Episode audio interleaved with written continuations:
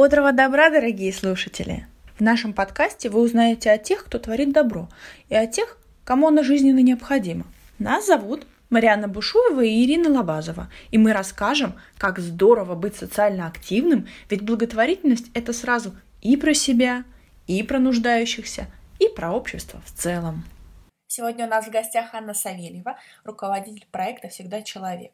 Анна расскажет о том, какая мотивация движет теми, кто создает благотворительные фонды, о развитии проектов помощи бездомным по России, о системной поддержке и общероссийском реестре. Расскажет о сложностях при реализации онлайн-мероприятий в сфере благотворительности и почему жизнь без благотворительности кажется ей скучной. Привет, Аня! Привет, привет! Расскажи, пожалуйста, как вообще в твою жизнь пришла благотворительность?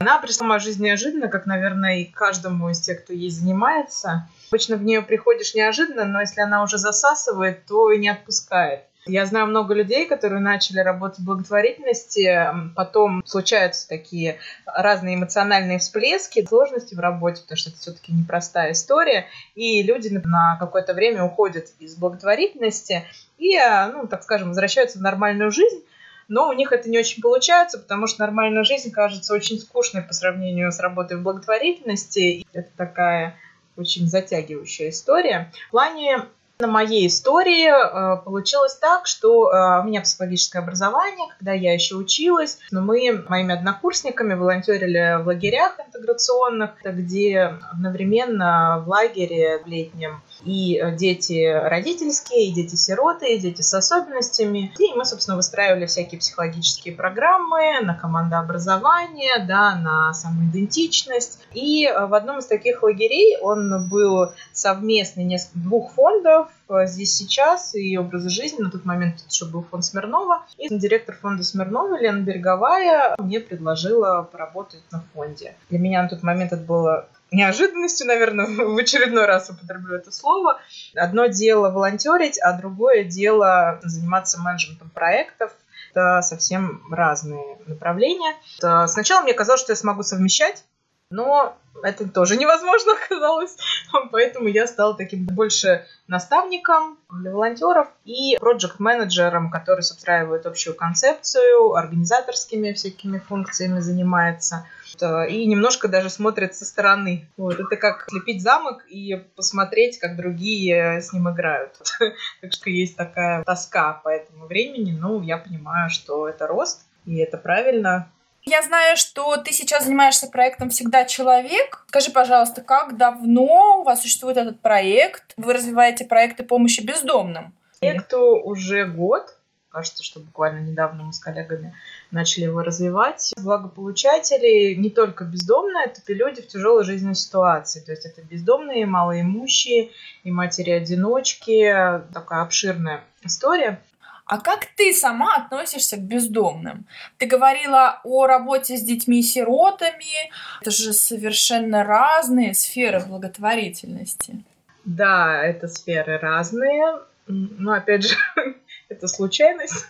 Я определяю это как рост, как развитие, как возможность понять разные сферы, где требуется помощь благотворителей, в том числе и моя. Каждый из нас так или иначе может нежданно-негаданно оказаться в подобной ситуации. Бездомными становятся не просто так. Очень много историй и мошеннических, после которых люди оставались на улице, без средств к существованию, и понятно, что им надо куда-то идти, питаться чем-то. Базовые такие истории. Мы, живя в квартирах, имея какой-то постоянный доход, наверное, не думаем о том, что проходя мимо бездомных, которые просят милостыню на улице. Чаще всего это, это мошенники, но это тема другой мне истории мы не думаем о том, что мы можем оказаться на их месте. Я достаточно брезгливый человек, я не из тех, кто подойдет и помнит про туберкулез и прочее. Не тот человек, который подойдет и посредственный контакт вступит, там обнимет, даст пирожок из рук в руки и так далее. Поэтому я скорее за системную помощь, э, за понимание, какие организации могут объединиться, как я могу их подружить, работая в конкретной организации, какие системные проекты они могут сделать для помощи этим людям. Почему люди создают фонды помощи бездомным? Это какие-то личные истории, или они это делают из чувства сострадания.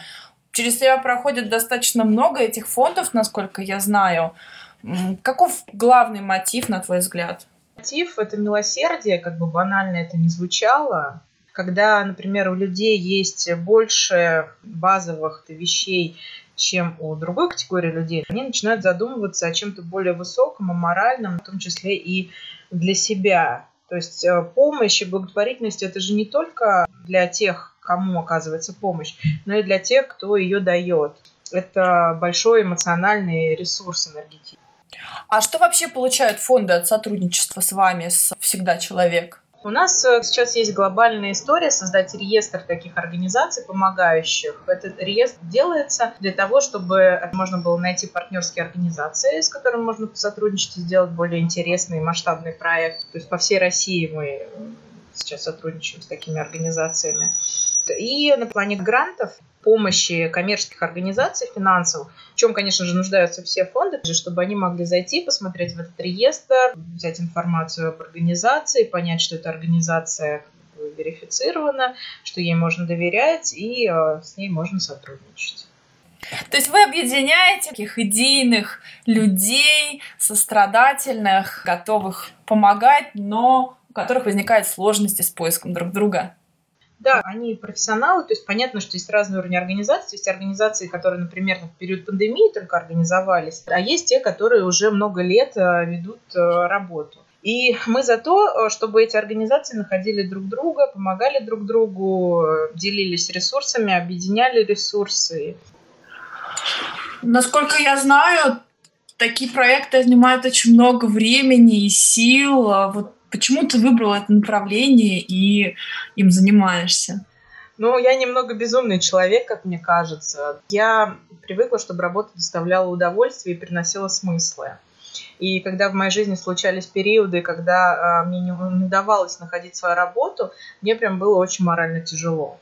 Вот. А, а когда такая работа есть, а, есть определенный подъем, несмотря на, ну, понятно, что силы затрачиваются, присутствует выгорание, да, но нужно просто иметь понимание, как этот ресурс восстановить и дальше, собственно, работать. Потому что я когда сталкиваюсь с людьми, которые всю жизнь работают на нелюбимой работе, мне их, ну, жалко. Хотя я понимаю, что им это норм, мне это вот дико эмоционально невыносимо. Слушай, ну а расскажи, вот с какими трудностями ты столкнулась при реализации своих проектов, особенно вот с началом карантина? А, вы же делаете мероприятия. Да, это больной вопрос. А, у нас мероприятие, ток-шоу «Практика справедливой помощи», такие нацеленные на объединение сектора. И у нас э, по плану было несколько городов на этот год. Э, один из них это Новосибирск. Мы в марте сделали мероприятие. То есть концепция такая, что мы собираем в этом городе э, регионы, которые в этом федеральном округе находятся, да, где центральный город, и э, делаем офлайн мероприятия, где их собираем, то есть находим спикеров, интересные практики, и более молодые организации могут там задружиться, запартнериться, и понятно, что это в том числе и про энергию, про взаимодействие друг с другом. В марте мы в последний вагон запрыгнули, да, с Новосибирском, а сейчас у нас вот буквально на носу 20 июня должен был быть Питер, но мы переводим это в онлайн, и это грустно, с одной стороны, это интересно с точки зрения прокачки собственных навыков да, и организации подобных мероприятий именно в онлайне, но это грустно с точки зрения именно непосредственного взаимодействия людей друг с другом. И, конечно, многое теряется из-за этого. Ну, я хочу вам пожелать, чтобы мероприятие прошло замечательно. Спасибо. У вас на Фейсбуке написано «Практика справедливой помощи», и сейчас ты тоже упомянула слово «справедливость». А что вообще, по-твоему, справедливость, особенно учитывая такую сложную сферу бездомных и малоимущих людей?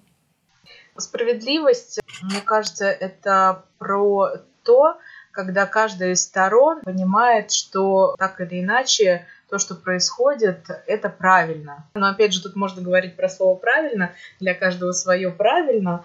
Мы там делим яблоко пополам, это справедливость. Я делим на четыре части, я забираю три, ты одну, это уже как-то ну, несправедливо. Вот, если так на на простом примере взять, и это вот поровну, пополам, партнерская позиция, понимание уделения общих ресурсов.